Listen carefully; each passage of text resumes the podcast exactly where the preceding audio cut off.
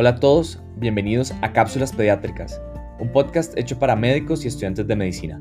Soy el doctor Oscar Hidalgo, médico general, y durante estas cápsulas conversaremos con especialistas quienes nos relatarán sus experiencias profesionales, adquiriendo así herramientas útiles y prácticas para el adecuado manejo del paciente pediátrico.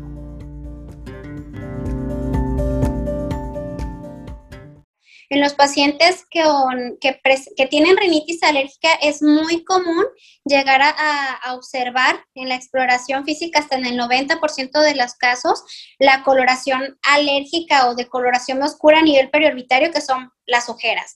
Las líneas de Denny Morgan, que son los pliegues en el párpado inferior, el pliegue alérgico que se forma en el tercio distal de la nariz, y esto es porque el paciente está constantemente haciéndose la nariz hacia atrás, entonces se les forma esta pequeña rayita en el tercio distal.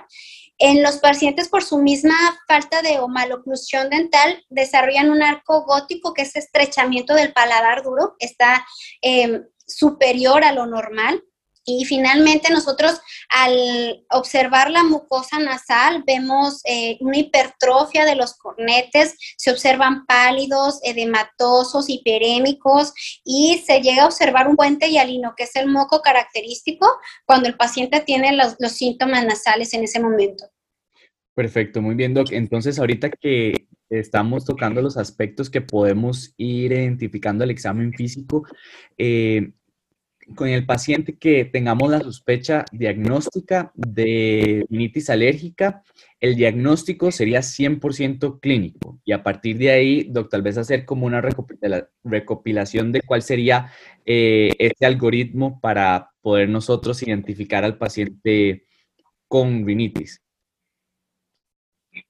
Bueno, pues algo sí, nosotros vamos a sospechar en la rinitis alérgica cuando tenemos la regla de los dos. Así le refiero yo a, los estudiantes cuando están rotando con nosotros.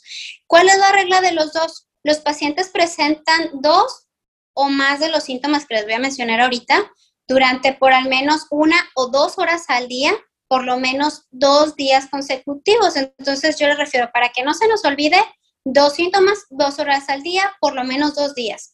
Y son reversibles a los antihistamínicos, ¿sí? Porque es como el tratamiento que se da de paso. ¿Cuáles son los síntomas característicos de la rinitis alérgica? Es el famoso pero. P de prurito nasal, la comezón nasal. E de estornudos en salva. R de rinorrea y alina y O de obstrucción o congestión nasal. Es el pero. Los pacientes presentan dos del pero, dos horas al día, por lo menos dos, dos días a la semana. En ellos llevamos a sospechar que tiene una rinitis alérgica. En la exploración física vamos a encontrar todos estos datos que te acabo de mencionar, Oscar, pero finalmente, ¿cómo voy a decir que se trata de alergia? Necesito hacer las pruebas cutáneas. Necesito yo demostrar que hay una respuesta de tipo E2, una respuesta donde hay una inmunoglobulina E presente y eso lo puedo realizar con pruebas cutáneas, función cutánea o con pruebas in vitro son más específicas y sensibles las pruebas cutáneas, ya que en ese momento nosotros vemos la ronchita, el paciente nos refiere si tiene o no comezón, por eso son las que nosotros hacemos de elección. Ya si existe alguna duda en cuanto al diagnóstico, hacemos las pruebas in vitro, que vendría siendo la IG específica o, algunas otras determinaciones. Perfecto, Doc. Entonces, la sospecha diagnóstica, esa sí sería 100% clínica pero a la hora de querer confirmar, sería entonces ya realizándole los estudios eh, complementarios que usted nos acaba de mencionar, ¿verdad? Exacto, Oscar, así, así es como nuestro algoritmo, como nosotros llegamos finalmente. Primero tenemos los síntomas, eh, lo corroboramos con la historia clínica, descartamos que se trate de algún proceso infeccioso, que es lo más común, vemos la exploración física en, la historia clínica vemos que no se trate de alguna otra causa, que no sea una rinitis vasomotora, que no se trate de algo ocupacional, o sea, algún irritante que irrite la mucosa y sea lo que esté desencadenando esto, que no se trate de alguna alteración anatómica. Cuando el paciente llega y solamente presenta congestión nasal, hay que investigar algo más, hay que ver si tiene algún pólipo, alguna concha bulosa, algo más, no todo es alergia, tenemos nosotros que saber identificar. En las, en las mujeres que se encuentran en la menopausia o en los pacientes ya mayores de 60 años, ver que los síntomas no sean por una rinitis atrófica o cuando se está consumiendo algún tipo de medicamento, corroborar que no sea por este medicamento. Hay algunos um, AINES, ibuprofeno, que nos pueden similar algunos síntomas, algunos otros tratamientos que utilizan en la rama de la urología, cardiología, que pueden desencadenarnos síntomas. La tos que puede venir desencadenante o confundirse con estornudos y puede desencadenarse con los inhibidores de la enzima de, la, de los yecas, este, pueden desencadenarnos este, este síntoma. Perfecto. ¿Cuáles serían entonces esos comentarios frecuentes por los padres de familia a la hora de, consultar con su, con su, niño? Digamos, ¿qué es, qué es lo usual de escuchar eh, en el momento de, la consulta? Bueno, lo que siempre, siempre nos preguntan, yo creo que no hay un solo día que no nos pregunten los papás y, se entiende, es si tiene cura. ¿La rinitis alérgica se cura?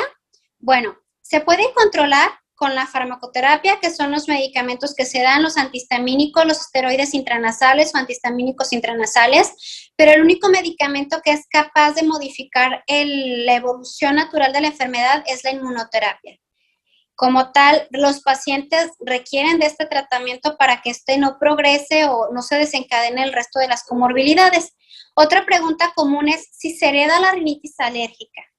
Pues sí tiene un componente hereditario, como ya lo mencionamos, los hijos o familiares de pacientes con rinitis alérgica tienen un mayor riesgo de padecerla.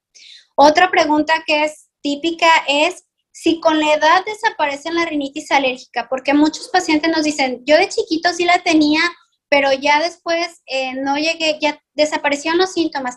En realidad no, es como te lo menciono, Oscar, nos acostumbramos a los síntomas, aprendemos a sobrevivir con ellos, no a vivir, a sobrevivir con ellos y algunos se llegan a tolerar, pero nos toca que es algo muy común que pacientes con rinitis alérgica que mejoraron un poco al llegar a los 50 años otra vez presentan los síntomas, pero son más los oculares. Y esto es porque se asocian a, la ingesta de algunos otros medicamentos o algunas otras enfermedades como el ojo seco en el paciente a esta edad y se exacerban los síntomas en este punto.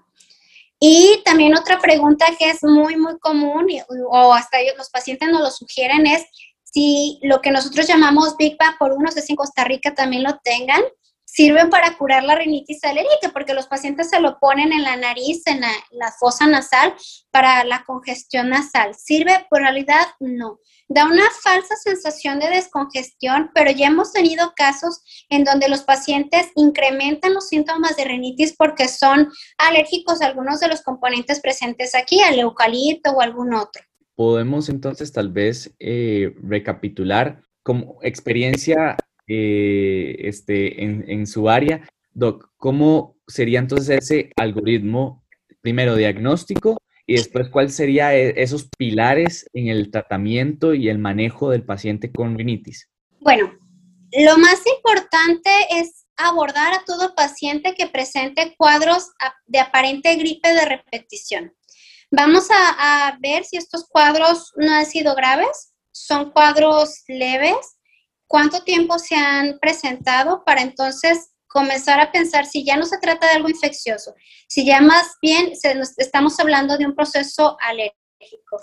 Una vez que tenemos esta sospecha, realizar toda la, la, historia clínica apropiada, la exploración física y realizar las pruebas pertinentes. Una vez que nosotros ya sabemos que se trata de una rinitis alérgica, lo más importante es eh, realizar los siguientes pasos, son cuatro pasos. Uno, educar a los pacientes y en el caso de los niños también a los cuidadores. Explicarles de lo que se trata la rinitis alérgica, la importancia de los medicamentos para que haya un adecuado apego. Evitar en la manera de lo posible todos los alérgenos o irritantes, como vendría siendo el caso de los hongos, como ya lo platicábamos de los ácaros. Es más difícil evitar el contacto con los pólenes, porque yo no le voy a decir al árbol que deje de polinizar. Entonces, aquí es donde entra en, juego lo que es la inmunoterapia o tratar de disminuir la exposición. Existen muchas aplicaciones que nos hablan de qué momento del día hay más polen en el ambiente. Tenemos se ha visto que en este año, en el 2020, que todo el mundo traíamos el cubreboca, Los síntomas nasales disminuyeron porque no había un contacto con estos alérgenos, pero los pacientes que eran alérgicos a cosas en el hogar incrementaron los síntomas porque la exposición. Entonces, en la manera de lo posible, evitar este contacto. Ahora el 3 vendría siendo los medicamentos. En cuanto a los medicamentos, tenemos el, la piedra eh, angular o lo, lo, más importante, pues es, como ya lo mencioné en más de una ocasión, el problema en la rinitis alérgica es la inflamación de la mucosa nasal. ¿Y qué medicamento me va a quitar la inflamación de la mucosa nasal? El esteroide intranasal. Este es importante explicarle a los papás porque escuchamos la palabra esteroide y nos asustamos por todas las implicaciones que puede tener, pero la absorción a nivel sistémica es mínima, realmente no, no tiene riesgos el, el paciente y este se tiene que dejar en aquellos pacientes que presenten síntomas persistentes o que afecten su calidad de vida. Los antihistamínicos se pueden dejar como un coadyuvante, pero el que tiene aquí, el, el que va a realizar realmente el papel importante es el esteroide intranasal. Y en aquellos pacientes que no responden al esteroide intranasal, solo podemos utilizar una terapia dual, que es un antihistamínico y un esteroide intranasal. En México solamente contamos con la combinación, no tenemos el antihistamínico intranasal solo, que tengo entendido lo que investigué, tampoco lo tienen en Costa Rica. Este, sería cuestión nada más de como de, de, verlo.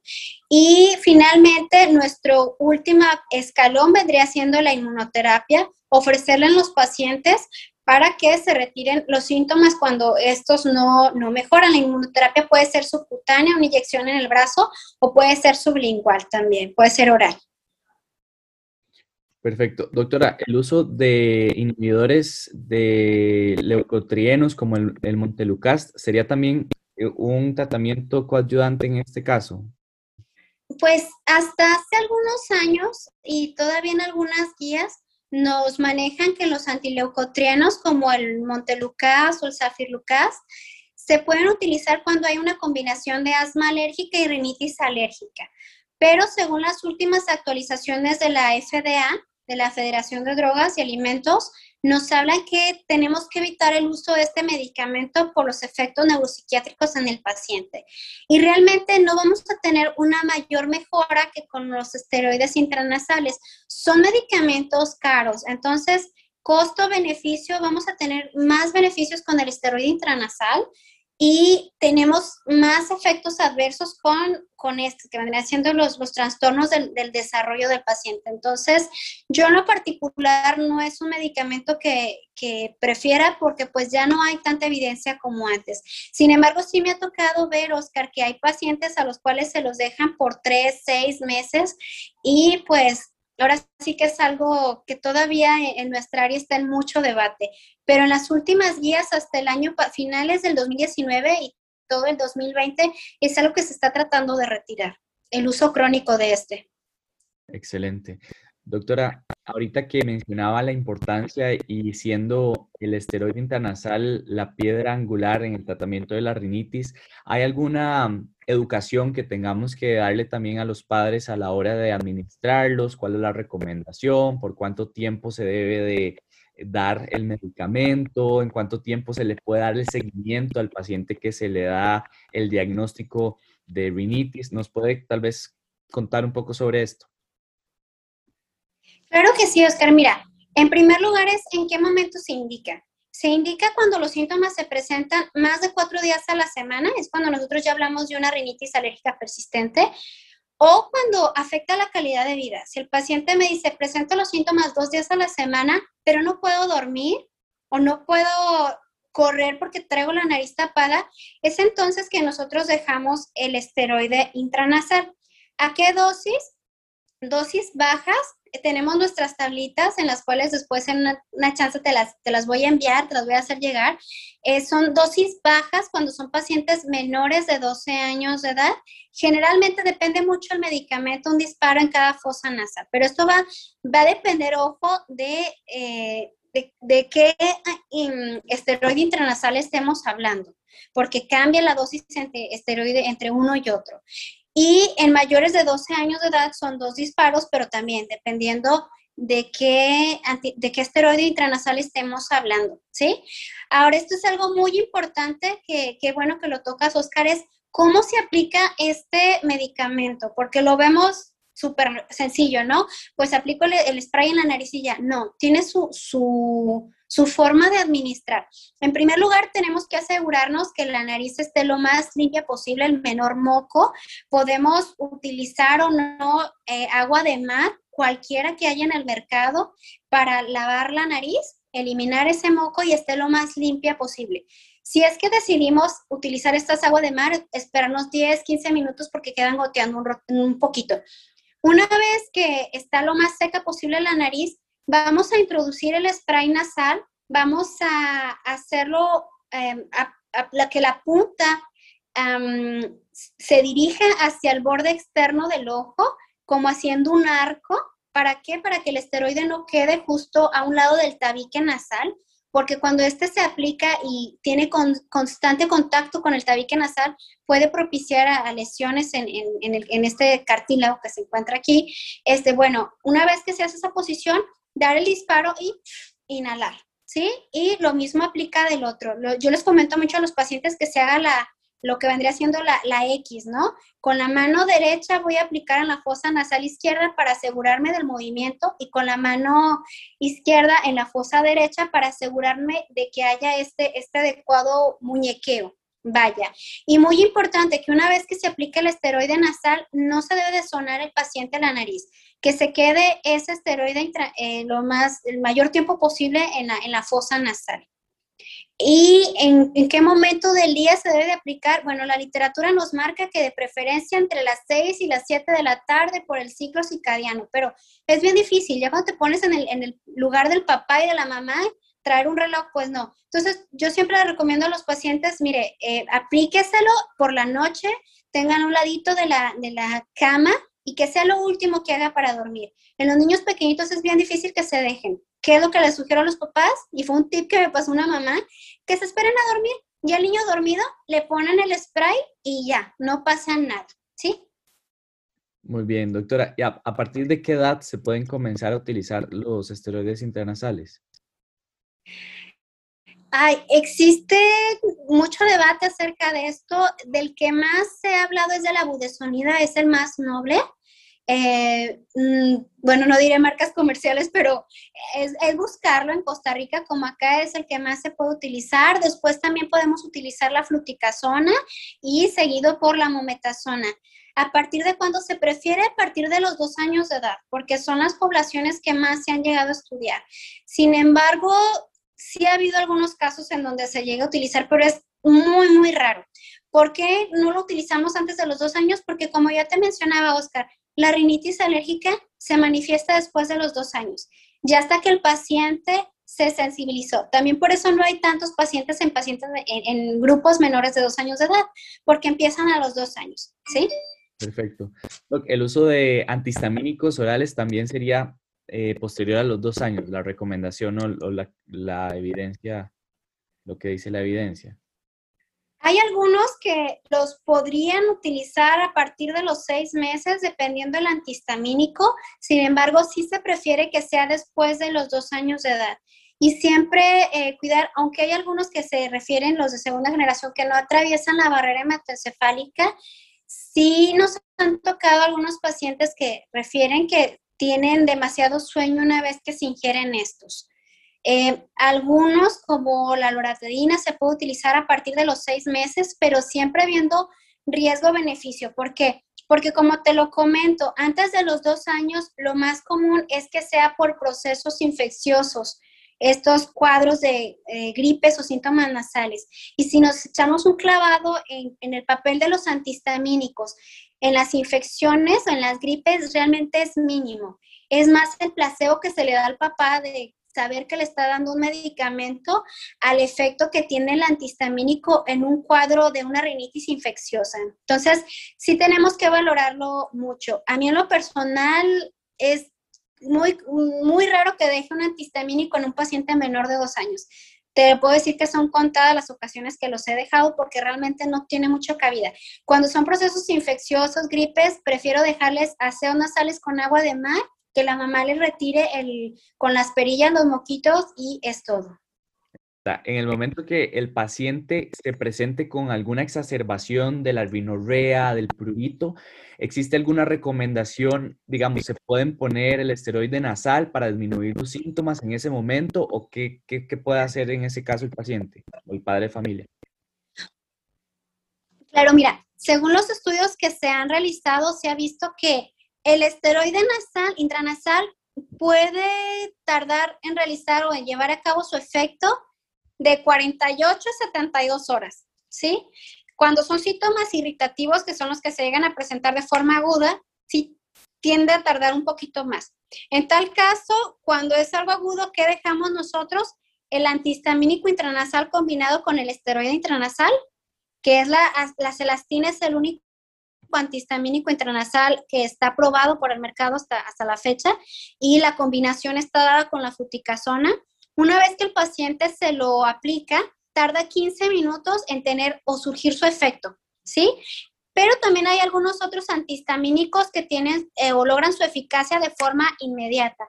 Uno de estos es la, la rupatadina. Una vez que se, se toma este antihistamínico a los 10, 15 minutos, llega a presentar una mejoría de los síntomas. La cetiricina es también otro que le sigue, la bilastina y la loratadina tarda un poquito más en, surgir este en surtir este efecto.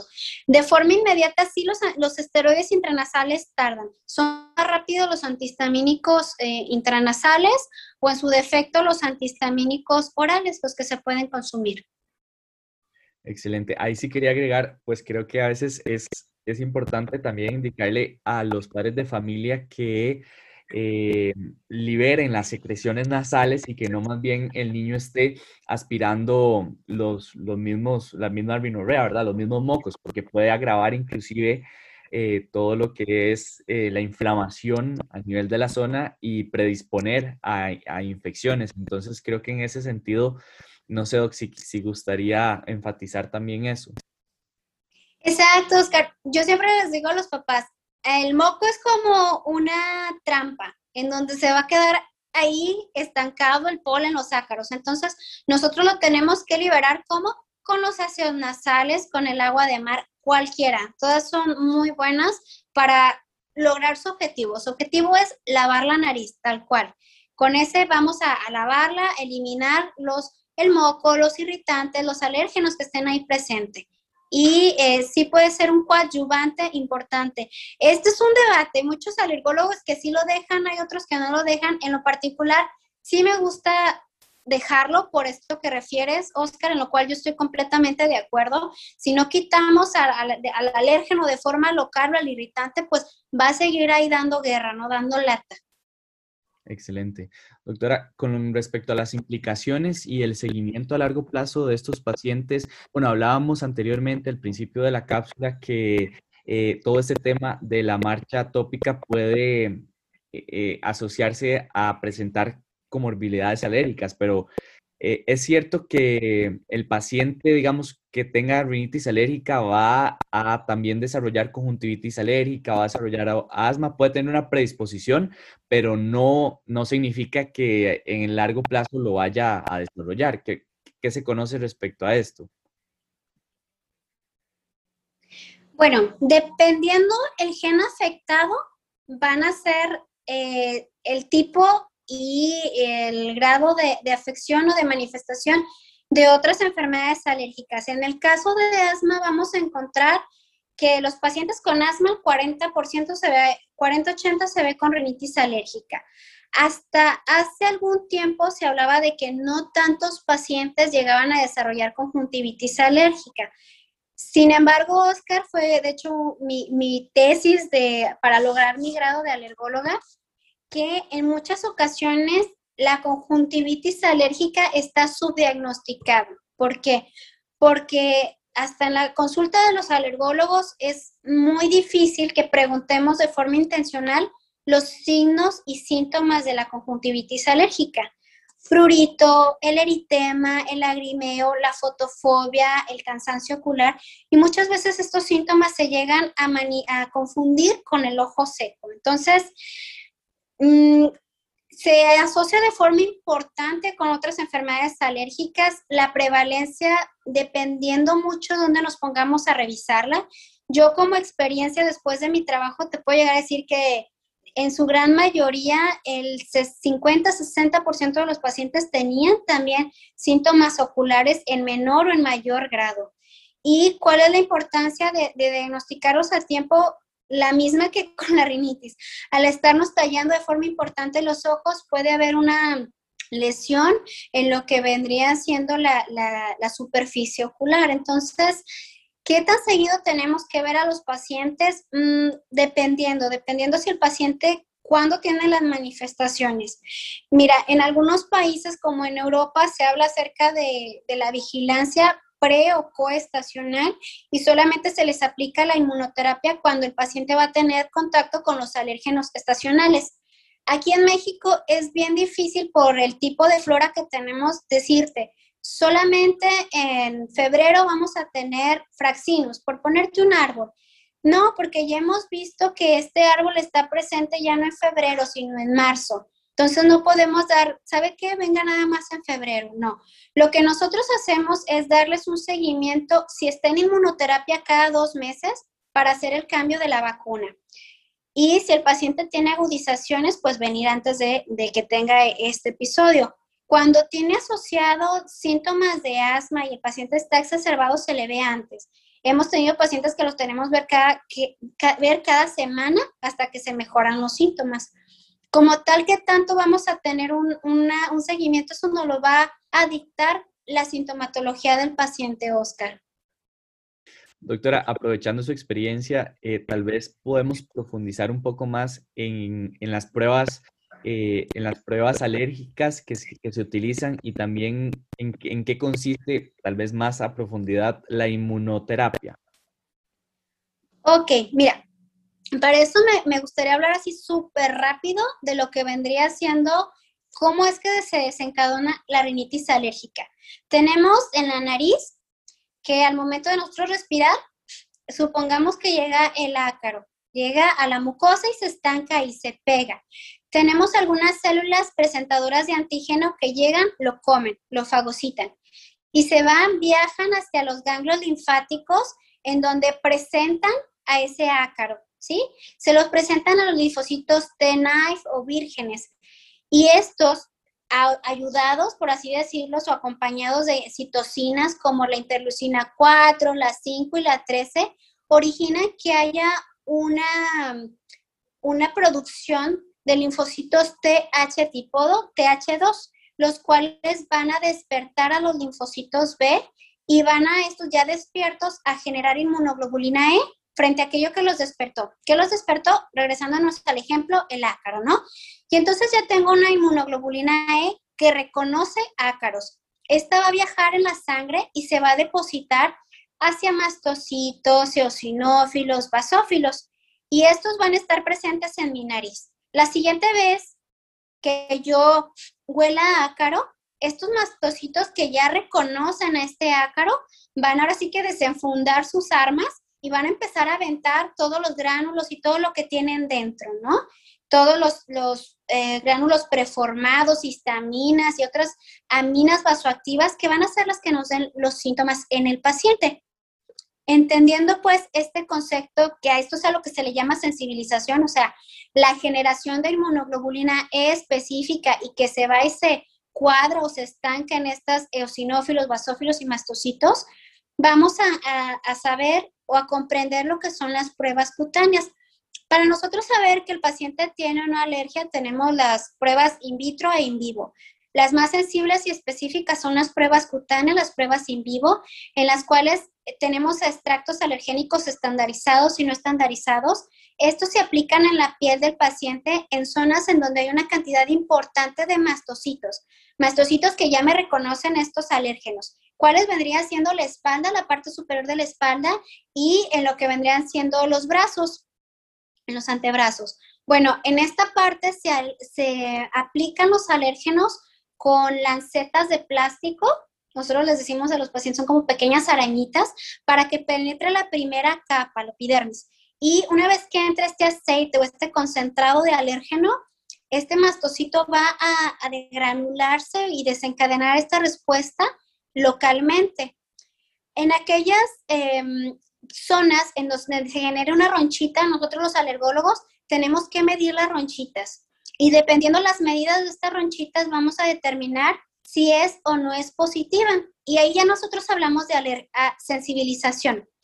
Acorde a que lo que el paciente nos dijo en la historia clínica, que si sus síntomas son más en primavera, en verano o en otoño, dentro o fuera de la casa, nosotros vamos a hacer una correlación clínica entre lo que yo estoy viendo y lo que el paciente me está diciendo y así voy a saber cuál prueba es realmente positiva y cuál es solamente una sensibilización. Esto es muy importante cuando hablamos de alergias alimentarias, porque podemos tener un montón de pruebas positivas en las alergias alimentarias, pero solamente por el tipo de alimentación del paciente. Una prueba positiva no quiere decir que hay alergia, ¿sí? Por eso tenemos que hacer esta correlación con la clínica. Ahora, estas son las pruebas más sensibles y específicas, pero hay pacientes en los cuales no se pueden realizar. ¿Por qué? Porque no dejan de tomar antihistamínicos, porque tienen dermatitis atópica y la piel está muy lesionada. Y entonces tenemos la prueba o la determinación de IG específica, que son las pruebas in vivo. Estas pruebas son menos específicas, son mucho más costosas y también se tiene que hacer la misma correlación. Y cuando el paciente presenta eh, pruebas cutáneas o IG específica, uh, muchas, es decir, salió sensible a, a 10 pastos, a 10 árboles, a 10 malezas, yo no puedo decir que es alérgico a todas esas plantas. Yo como alergóloga tengo que pensar que mi paciente es alérgico a alguna proteína que está presente en todo esto. Alguna proteína de transferencia de lípidos, algún carbohidrato. Y esto me cambia completamente la jugada. ¿Por qué? Porque son proteínas a las cuales no hay una inmunoterapia específica, solamente hay algunas otras medidas que tenemos que realizar nosotros. Si mi paciente tiene las mil pruebas cutáneas positivas, ¿qué es lo que yo tengo que hacer? Hacer pruebas específicas o microarreglos en donde nos vamos no solamente a la proteína, sino a la parte específica de la proteína en donde el paciente es alérgico. Y es ahí que yo digo, bueno, es un paciente que es alérgico a, esta proteína que está presente en muchas otras. Esto lo podemos nosotros explicar un poquito en lo que vendría siendo el síndrome de alergia oral, que es muy común en los pacientes pediátricos y en los adolescentes, en donde yo soy alérgica, un ejemplo, al abedul. Y cada que como durazno, manzana o pera, tengo comezón en la boca eh, o puedo presentar leve eritema o enrojecimiento en los labios. ¿Soy alérgica a esto? Bueno, más bien, soy alérgica a esta proteína de transferencia de lípidos que se encuentra también presente en la cáscara de estas frutas. Entonces, yo no soy candidata a una inmunoterapia a este. ¿Por qué? Porque la proteína a la que yo soy alérgica se encuentra en la cáscara y ese extracto todavía no hemos avanzado a tal punto como para meterlo en la inmunoterapia. ¿Sí me explico?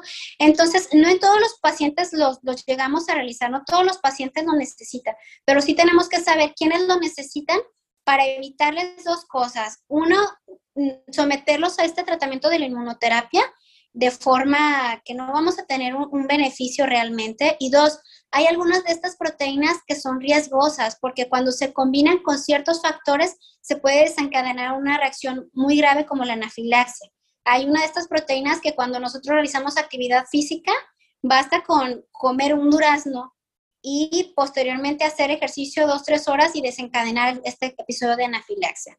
La inmunoterapia, en cuanto a la siguiente pregunta que me habías comentado, es un tratamiento en el cual al paciente se le da el alérgeno al cual es eh, alérgico, vaya. Por eso es la importancia de las pruebas cutáneas. Está medio raro que ¿cómo que acabo de saber a qué es alérgico el paciente y se lo voy a estar dando? Bueno, yo lo que busco es desensibilizando, desensibilizarlo, darle pequeñas cantidades de este para que poco a poco lo vaya el paciente tolerando. ¿Cuánto tiempo se, es esta terapia? Es de 3 a 5 años. Parece mucho tiempo, pero le da al paciente un periodo sin síntomas que va de 7 a 8, 9 años, dependiendo de cada paciente y de a lo que él sea alérgico. Excelente, doctora. Muchas gracias. La inmunoterapia igual la podemos comenzar o se, o se puede implementar a partir de los dos años. Mm, esto depende, eh, depende del paciente a qué es alérgico y qué tantos síntomas llegan a presentarse. Sí, a partir de los dos años, cuando son algunos síntomas muy graves que no los podemos mejorar con, tratamiento eh, intranasal, eh, pero cuando podemos mejorar al paciente con este, con este tipo de, farmacoterapia, nos esperamos en algunas ocasiones hasta llegar a los cuatro, cinco años. ¿Por qué le espera? Porque en este tiempo los pacientes se pueden sensibilizar a más cosas, ¿sí? Entonces, esa es la razón. Pero sí me ha tocado algunos pacientes que a los dos años de edad tienen asma, rinitis alérgica. En esos pacientes se les debe de indicar la inmunoterapia. ¿Para qué? Para disminuir las dosis de esteroide intranasal y oral que requiere para su manejo de del resto de las comorbilidades. De hecho, en las guías nos refieren como tal, cuando está el asma, la rinitis asociada en pacientes pediátricos, y es criterio médico, dependiendo eh, las manifestaciones del paciente que se inicia a partir de esta edad.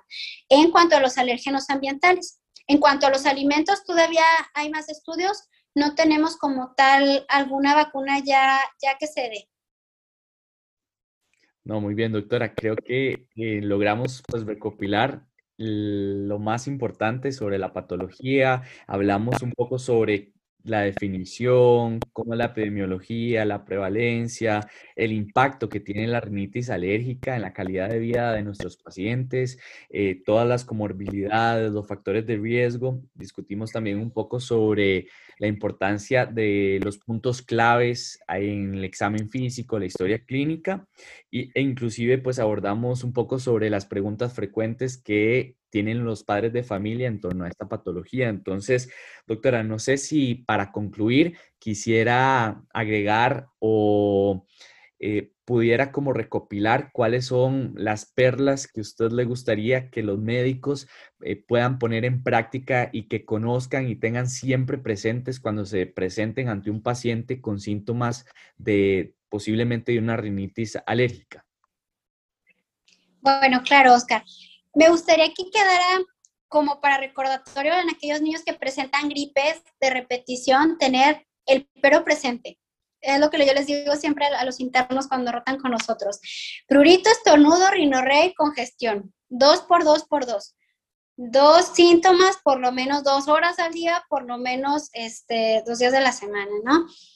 Y que nos quitemos de la cabeza el hecho de que la rinitis alérgica es solamente estornudos y mocos en la nariz. No, es un problema que de verdad puede afectar de forma importante la calidad de vida del paciente y de los familiares. Un diagnóstico tardío puede afectar de forma importante su calidad de vida y ocasionarle complicaciones eh, que no nada más le van a, presentar ciertas alteraciones craneofaciales, por solamente mencionar una, sino también va a modificar su forma de interactuar con el entorno y posteriormente cuando sea un adulto le puede generar faltas en el trabajo, un mal desempeño laboral, tenemos que pensar en el paciente como un todo, como un ser biopsicosocial, ¿sí? Entonces, pensar que un mal diagnóstico o un diagnóstico tardío nos puede afectar el resto de las esferas en este paciente. Excelente, doctora. Bueno, tenía una última pregunta ahorita que mencionabas los aspectos en los que puede haberse afectado. El paciente, eh, ¿qué se le puede decir con respecto al, ejercicio? Los síntomas se pueden exacerbar dependiendo del ejercicio que haga el paciente. ¿Existe alguna recomendación eh, que, que le podamos dar a nuestros pacientes o pueden hacer ejercicio de manera normal? Mira, Oscar, eso es muy importante porque siempre nos preguntan, es más común que nos lo pregunten en el asma, pero ya me han tocado que lo preguntan también en la rinitis. Pueden realizar cualquier tipo de actividad física realmente. Em, el problema aquí lo vamos a tener cuando realizan actividades físicas em, fuera de casa, en los parques. Durante la época de polinización, a la cual los pacientes pues son alérgicos. En tal caso, nosotros sí tenemos algunas recomendaciones que les hacemos para que al momento de exponerse no tengan tantos síntomas nuestros pacientes. ¿Y cuáles son? Bueno, reducir las actividades físicas por la mañana temprano entre las 5 y las 10 de la mañana. ¿Por qué? Porque es cuando hay una mayor cantidad de polen en el ambiente o de las 7 a las 10 de la tarde, porque es cuando baja el polen, ¿sí? El polen sube y después baja.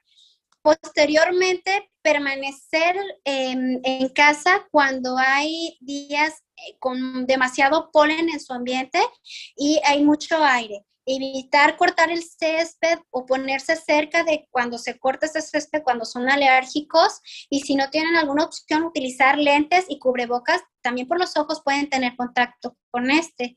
Cuando están en el coche mantener las ventanas del automóvil cerrado, salir de vacaciones durante el periodo de, de polinización de su etapa, lo cual es muy complicado más cuando ya trabajamos, no podemos decirle a nuestro jefe, me voy a ir durante toda la época de polinización, pero bueno, considerarlo.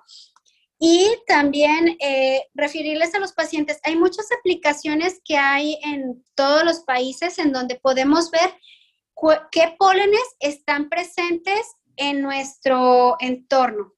Nosotros aquí en México tenemos algunas que vendrían siendo el Pollen Sense, por mencionar solamente algunas, Igual en Costa Rica, en todos los países realmente ya hay este tipo de aplicaciones. Solamente tenemos que ingresar al celular, ponerle como tal polen en mi ambiente, polen en mi entorno y nos van a salir. Entonces yo tengo que evitar el, el polen o las horas donde esté este polen presente, pero ojo, para yo saber qué evitar, pues tengo que detectarlo. Para esto necesito las pruebas. necesito ir con un alergólogo que me diga, ¿sabes qué, Oscar? Eres alérgico a la ambrosía, al abedul y al fraxinus que se encuentran presentes en febrero, en abril, en mayo. Ah, ok. Entonces, tú, Oscar, eh, durante estos meses tienes que tomar todas estas medidas, las cuales igual las tengo en, en, mi Instagram como parte de los consejos y recomendaciones que yo siempre les doy a los pacientes, porque la cuestión ambiental, la educación es uno de los puntos mm, muy importantes que aunque tengamos de inmunoterapia, tenemos que considerar todos los,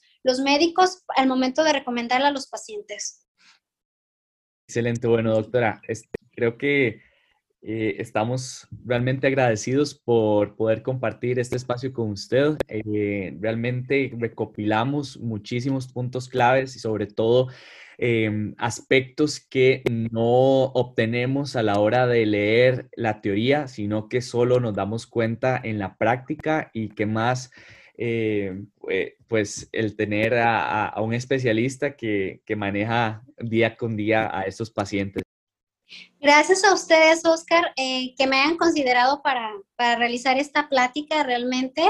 Yo encantada, mm, la docencia es algo que realmente me apasiona muchísimo soy de la idea de que uno cuando le enseña a otras personas es una forma en la cual reafirmamos los conocimientos y realizamos o nos aseguramos de que nuestros pacientes, sin importar en qué lugar del mundo nos encontremos, tengan la mejor de las, de las de, las, de los cuidados de las atenciones.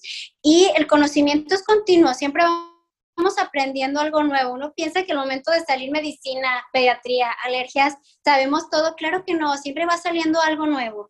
Realmente yo estoy muy contenta de esta invitación y cuando se den una vuelta por México tienen su casa acá en Monterrey, Nuevo León, que es donde estoy radicando actualmente y encantada de que puedan rotar porque siempre la clínica te, te, cambia completamente la forma de ver y estar con los pacientes. Y también encantada de que en algún otro momento podamos debatir o platicar de algún otro tema con toda confianza, Oscar. Excelente, muchísimas gracias, doctora.